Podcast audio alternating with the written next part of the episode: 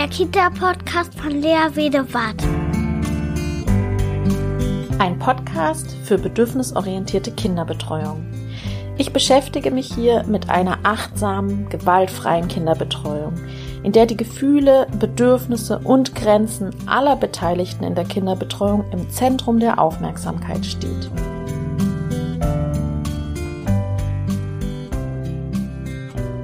Hallo zum vierten Teil der Reihe Gewalt durch pädagogische Fachkräfte verhindern.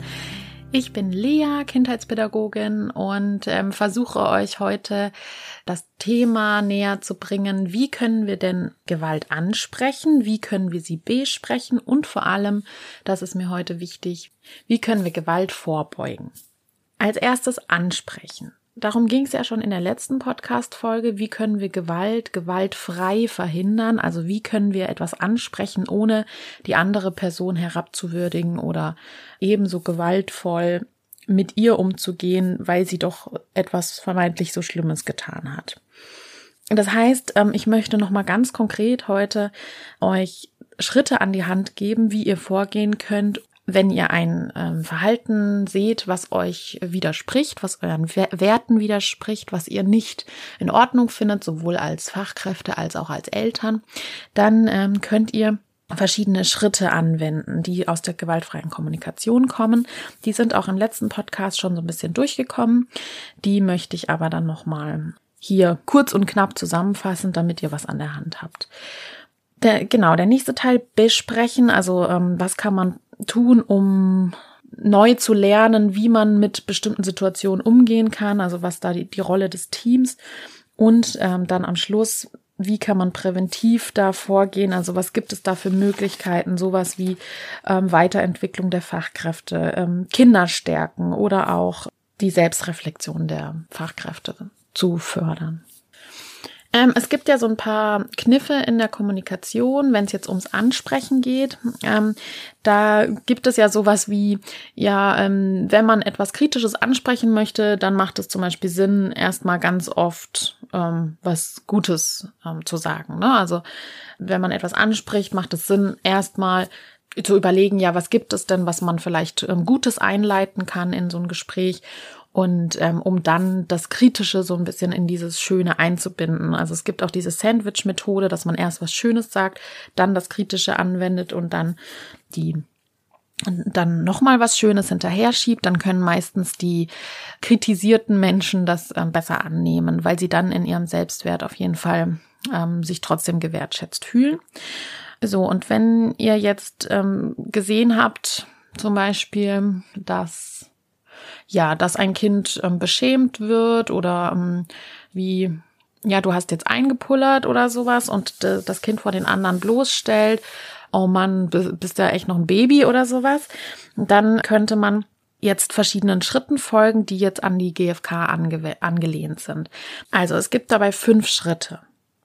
Der erste Schritt ist, dass wir eine Haltung einnehmen. Und die Haltung ähm, sollte geprägt sein von Akzeptanz und Wertschätzung. Also das heißt, wir gehen erstmal in uns und sagen uns, diese Fachkraft tut ihr Bestes, was sie kann. Diese Fachkraft ist ein Mensch und sie aufgrund ihrer Erfahrungen, ihrer Erlebnisse, ihrer ihres Stresslevels kann sie gerade nicht anders handeln und wir akzeptieren sie als Mensch so, wie sie ist.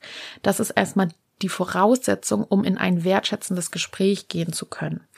Und zu überlegen, ja, was ist denn mit mir? Warum löst das bei mir so eine Empörung aus? Was sind genau die Werte, die mir da so wichtig sind, die nicht erfüllt sind? Ähm, zum Beispiel, wenn das Kind gedemütigt wird äh, oder bloßgestellt, weil es gerade eingepinkelt hat, dann ähm, überlege ich mir, mir ist es zum Beispiel sehr wichtig, dass, dass wir den Kindern respektvoll begegnen, so als wären sie auch ein ähm, gleichwürdiger Mensch, der ebenso respektiert werden möchte oder sollte, wie ich das mir auch erhoffe, wie Menschen mit mir umgehen, dass ich mir ins Gedächtnis rufe, dass ich, dass es mir wichtig ist, Fehler oder etwas, was nicht so gut klappt, nicht so eine negative Bewertung zu geben und so weiter. Also, dass ich mir überlege, ja, was ist denn das, was mir da so missfällt? Was hat das mit mir selber auch zu tun? Ne? Also, das ist die Selbsteinfühlung. Das ist dann der zweite Schritt.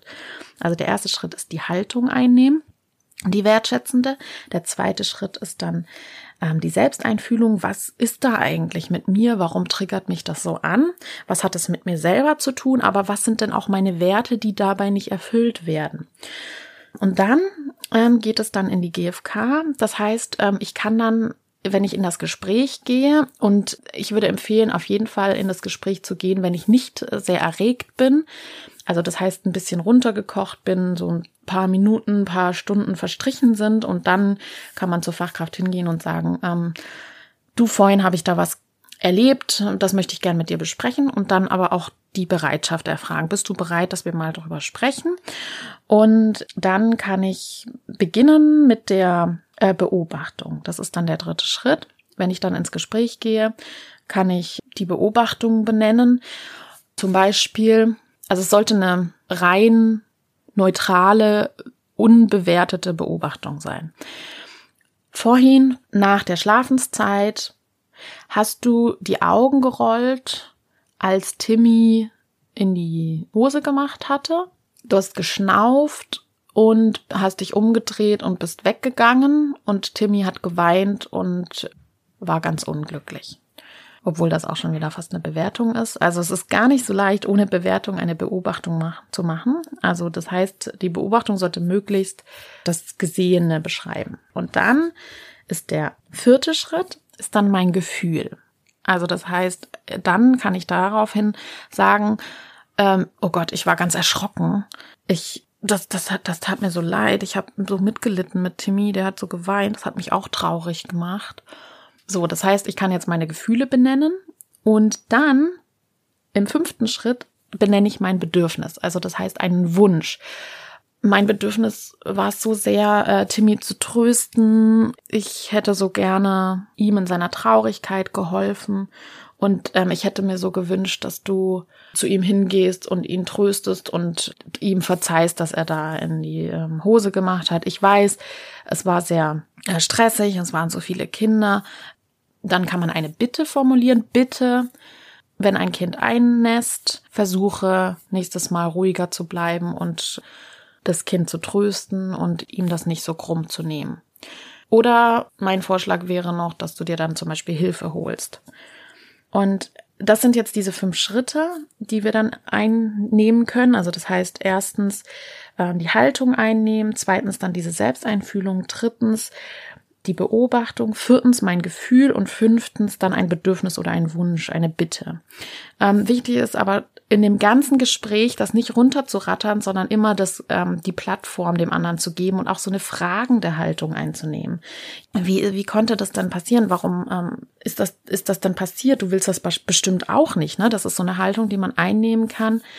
Also ich würde jedes Mal den Personen unterstellen, dass sie nicht das mit böser Absicht tun, sondern dass sie nicht anders können, dass sie nicht, das ist ja auch so dieses Bedürfnisorientierte, sie konnten in dem Moment das nicht anders. Sie waren so gestresst, sie kennen das nicht anders, sie, sie haben da keine anderen Mittel zur Hand, dass sie eben nicht anders handeln können.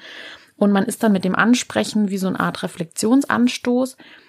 Genau. Und deshalb in diesem ganzen Gespräch die Haltung bewahren, dass dieser Mensch das nicht tut, um anderen zu schaden und, und um andere wirklich zu erniedrigen, sondern ähm, das ist in dem Moment einfach nicht anders möglich. Und deswegen so eine fragende Haltung einzunehmen, ähm, dann kann man davon ausgehen, dass das eine, ein, ein positiv verlaufendes Gespräch werden könnte. Ja, und am Ende von dem Gespräch hm, finde ich es immer wichtig, nochmal so eine, sowas Abrundendes mit einzubauen, ähm, um wieder in den Alltag zurückzukommen, sich zu versöhnen, ähm, ja, wollen wir nachher noch einen Kaffee trinken oder irgendwas, was dann verbindet wieder, um deutlich zu machen, dass darum geht's ja immer, die Selbst, also die Wertschätzung des Menschen immer aufrecht zu erhalten. Also den, den Selbstwert des Menschen nicht zu erniedrigen, sondern zu sagen, hey, ich sehe da was anders, guck mal, vielleicht können wir da in Zukunft anders handeln oder kannst du anders handeln. Aber ich schätze dich wert als Mensch trotz allem. So. Ich glaube, wenn die Botschaft immer im, unten drunter so mitschwingt, dann kann man sowas auch gut ansprechen. Ja, das nochmal zum ansprechen. Wichtig ist auch immer, das ist ja auch die Idee der GfK, der gewaltfreien Kommunikation, dass man immer bei sich bleibt. Es geht letztlich um mich, dass ich finde, dass es nicht meinen Werten entspricht, dass ich finde, dass es nicht dem entspricht, wie ich mit Kindern umgehen möchte, dass ich empört bin, dass ich ja erschrocken bin, dass ich, dass es mich traurig macht. Ne? Also das heißt, ähm, dass man die Idee der GfK ist ja auch, dass man den anderen nicht angreifen kann, also gewaltfrei bleibt, wenn man bei sich bleibt. Und ähm, das ist eben ein äh, super Mittel oder so eine super Methode, um dann sowas anzusprechen.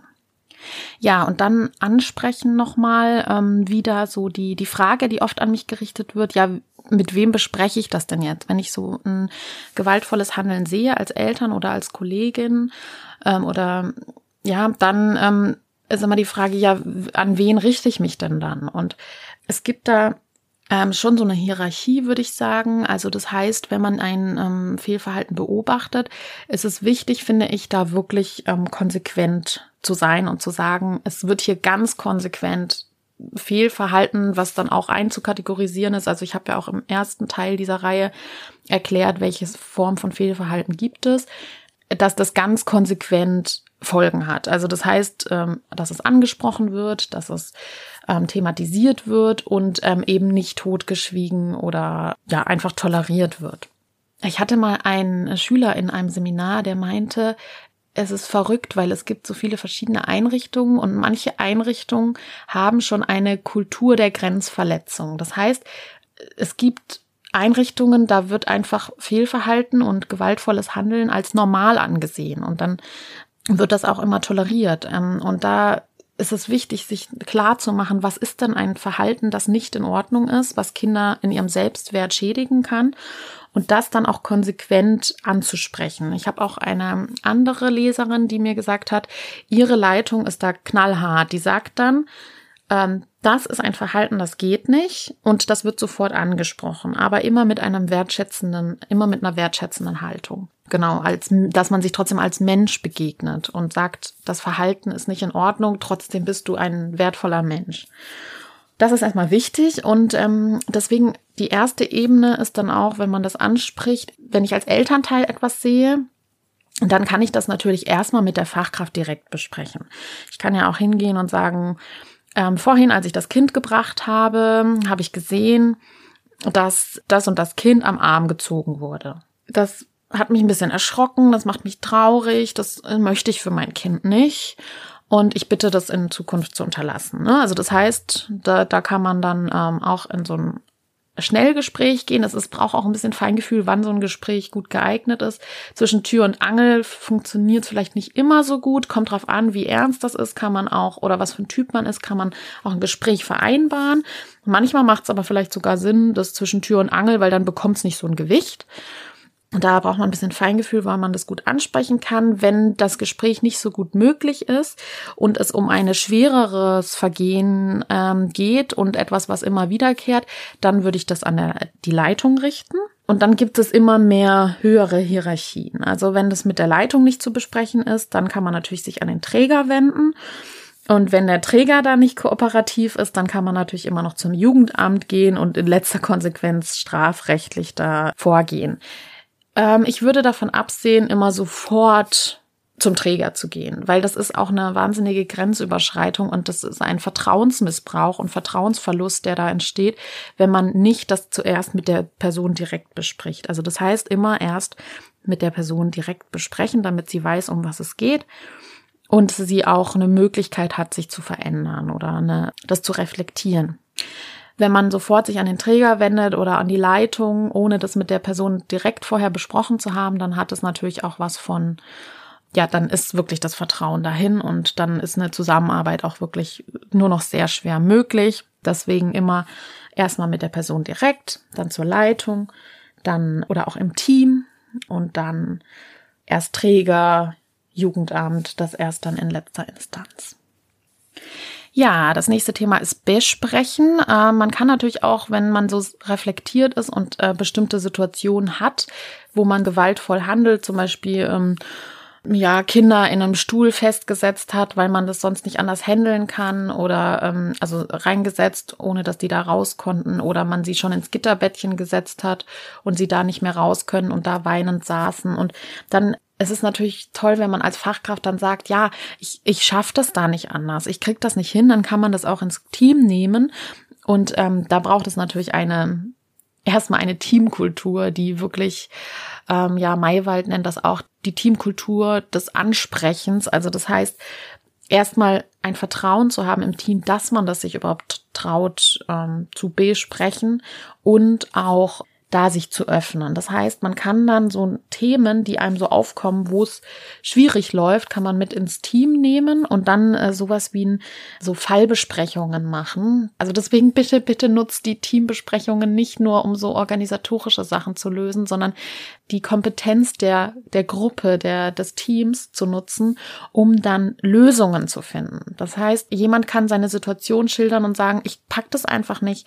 Ich kann nicht ähm, so und so viele Kinder mit so und so wenig Zeit da und da wickeln und so, ich brauche Hilfe. Wie könnt ihr mir, könnt ihr mir mal Hilfestellung geben, wie wir am besten das lösen können, damit ich da nicht unter so einen starken Stress gerate?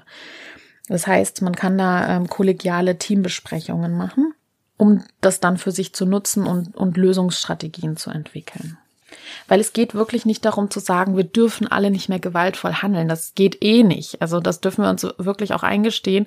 Ähm, das passiert jedem, weil wir in Kitas und Krippen und Horten man kommt ständig in Stresssituationen und Überforderungen und ähm, wir wissen ja, in Überforderungssituationen greifen wir auf unser am tiefsten liegendsten unbewussten Handlungsstrategien zurück und ähm, sei es dann, dass uns die Hand ausrutscht und das ist auch ganz normal und menschlich.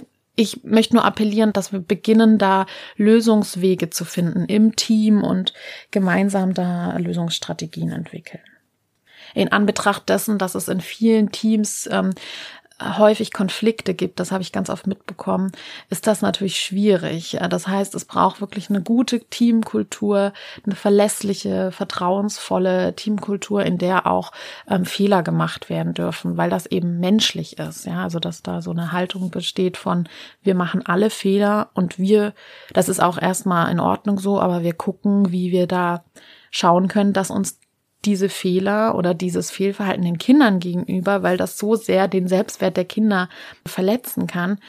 Ja, dass wir da einfach gucken, wie wir da gemeinsam Lösungen finden.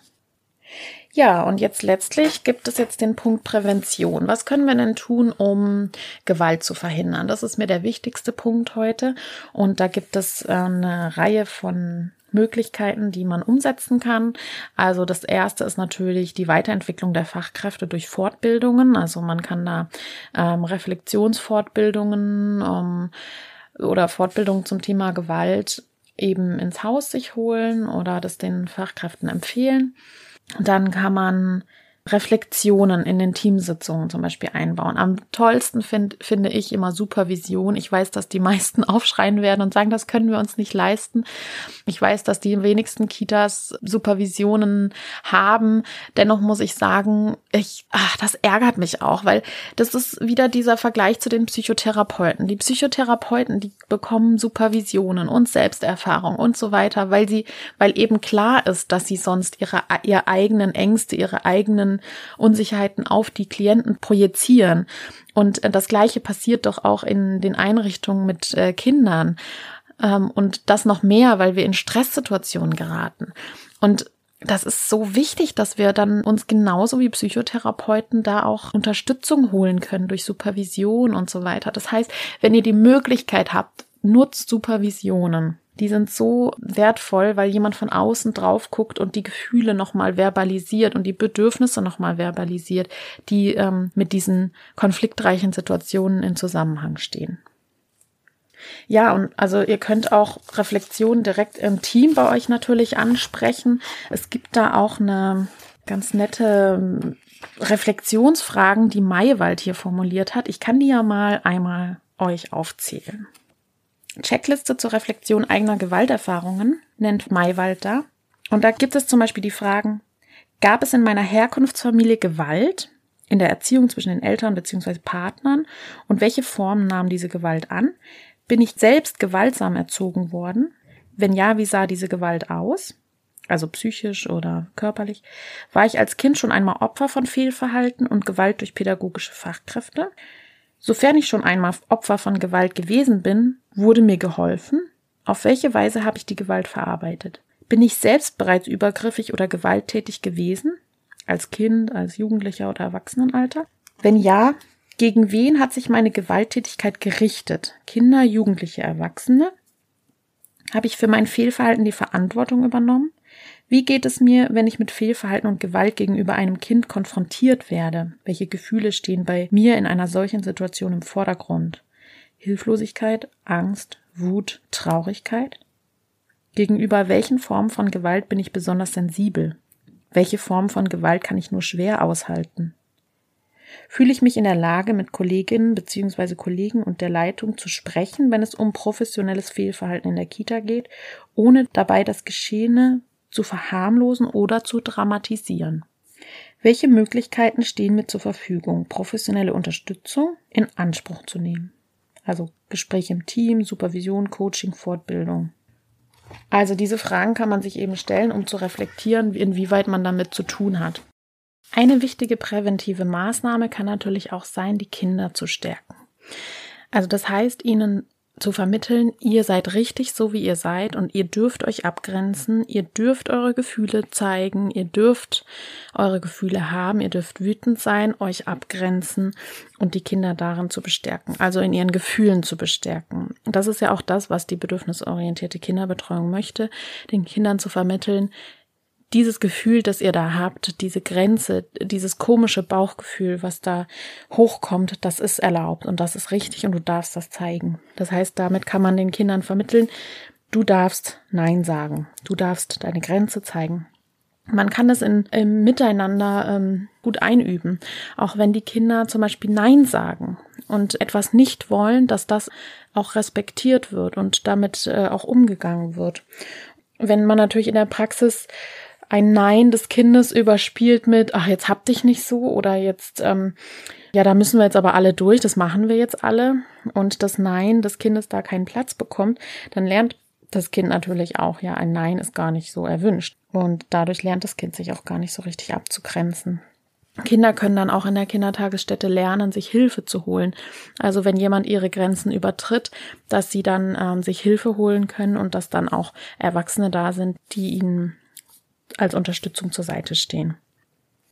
Ja, da gibt es auch so Botschaften an die Kinder, die auch Maywald hier aufführt, die ich wirklich sehr schön finde. Also man kann den Kindern auch immer wieder ähm, etwas sagen, dass sie auch ganz schnell verinnerlichen können. Also Glaubenssätze, die aber im positiven Sinne den Kindern helfen können. Zum Beispiel, dein Körper gehört dir und niemand hat das Recht, über deinen Körper zu bestimmen. Oder deine Gefühle sind wichtig. Sie zeigen dir, wie es dir geht und ob es dir zum Beispiel nicht so gut geht. Oder eben, du hast das Recht auf Nein. Du hast das Recht, Nein zu sagen. Ich habe das Beispiel in meinem, äh, ich habe auch einen Artikel dazu und auch einen Podcast, den ich irgendwann noch veröffentlichen möchte.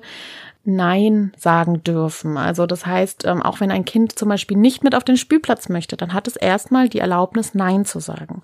Wir als Fachkräfte können das dann auch respektieren und sagen, ja, du sagst nein, ich höre das. Ich merke, du möchtest nicht auf den Spielplatz. Du sagst nein.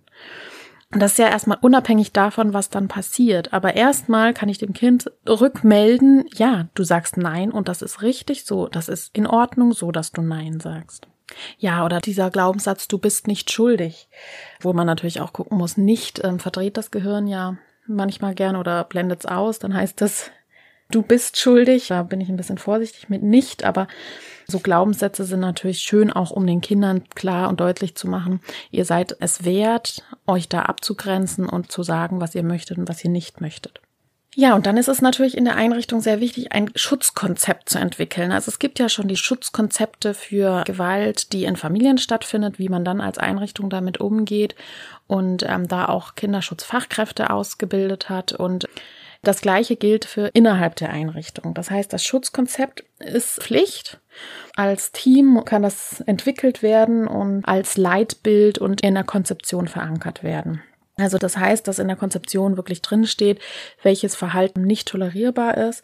Und darin können dann in so einem Kinderschutzkonzept für innerhalb die Einrichtung sind eben die Kinderrechte verankert und ein Verhaltenskodex kann darin geregelt sein. Also was es bedeutet, gewaltfrei und achtsam im Umgang mit den Kindern zu sein. Und das gilt es dann im Team zu erarbeiten. Und wenn man das erarbeitet, dann entwickelt man ja schon so ein Gefühl von, ja, was ist denn in Ordnung und was eben nicht. Dieses Leitbild kann man natürlich auch nutzen für den Moment der Einstellung von Fachkräften, also wenn die dann anfangen, in einer Einrichtung zu arbeiten, dass das dann auch klar vorgelegt werden kann und gesagt wird, ja, das ist unser Verhaltenskodex. Es gibt gewisse Dinge, so verhalten wollen wir nicht, dass man sich so den Kindern gegenüber verhält. Und das kann man sich dann auch unterschreiben lassen und auch besprechen. Ja, und auch im Arbeitsvertrag dann verankern. Es gibt noch verschiedene andere Elemente, die man da eingliedern lassen kann. Das könnt ihr natürlich alles nachlesen in dem Buch von Maywald. Gewalt durch pädagogische Fachkräfte verhindern. Und einen wichtigen Punkt finde ich noch auf jeden Fall Beschwerdemöglichkeiten. Ja, also die viele, viele, viele Einrichtungen sind da auf dem Weg und haben tolle Beschwerdemöglichkeiten für Eltern, für Fachkräfte, für Kinder. Ja, also dass Kinder wirklich da eine Beschwerdesprechstunde haben bei der Leitung und sagen können, wenn ihnen was nicht passt und auch wenn eine Bezugserzieherin oder Erzieher äh, mit ihnen umgeht, wie sie das nicht möchten. Also das heißt, ähm, die Möglichkeit, sich auch zu beschweren. Und auch Krippenkinder können sich beschweren, ne? indem sie dann eben weinen und etwas nicht in Ordnung finden oder sich abwenden oder auch hauen zum Beispiel. Ne? Das ist ihre Form, zu, sich zu beschweren. Und da feinfühlig nochmal hinzugucken und vielleicht auch dazu eine Fortbildung zu besuchen, zu Beschwerdemöglichkeiten und das auch ernst zu nehmen. Da gibt's auch tolle Konzepte, findet man auch im Internet. Und dann kann man natürlich in diesem Kinderschutzkonzept sowas wie Notfallplan ablegen. Ja, was macht man denn? Wie geht man vor, wenn man jetzt wirklich ein gewaltvolles Handeln von Kolleginnen sieht oder wenn die Leitung das sieht? Wie geht man da vor, dass es da eine klare Richtlinie gibt? Ja, das sind natürlich jetzt alles nur so Ideen und Anregungen, die jetzt natürlich nicht in ihrer Gänze ausgeführt sind, aber dass ihr schon mal eine Idee habt, was gibt es für Möglichkeiten und ganz konkrete Möglichkeiten. Davon habe ich jetzt auch schon ein paar gehört. Auch danke für die Zusendung und das Schreiben der Ideen. Und was ich da natürlich kenne, ist ähm, sowas wie Codewörter. Also das sind jetzt ein paar praktische Ideen, die man vor allem einsetzen kann, wenn es um Überforderung geht. Also wir handeln alle nicht feinfühlig und achtsam, wenn wir gestresst sind, wenn wir überfordert sind, wenn alles zu viel ist und das kommt in den Kitas ziemlich viel vor, dann kann man zum Beispiel Codewörter einbauen. Das heißt, ich verabrede mich mit einer befreundeten Fachkraft, mit der ich zusammenarbeite und sage, wir besprechen da ein Wort, das heißt zum Beispiel Königssohn oder sowas. Und wenn ich sage Königssohn und die andere Fachkraft angucke, dann weiß die, ich bin gerade auf einem ziemlichen Stresslevel. Und dann heißt das so viel wie zum Beispiel bitte übernimm mal. Und man kann sich da ja auch zusammentun und da im Team tolle Konstellationen besprechen, wie man sich gegenseitig unterstützen kann. Also, dass man auch sagen kann, ja, das ist auch erlaubt zu sagen, ich bin gerade überfordert. Und das Wichtige ist aber, das zu merken und dann zu sagen, ja, Königssohn, hilf mir bitte so, und dann kann der andere mit einspringen. Man kann auch so einen Hilfeplan entwickeln. Wen kann ich fragen zum Beispiel, wenn ich gerade überfordert bin, wenn es mir zu stressig ist?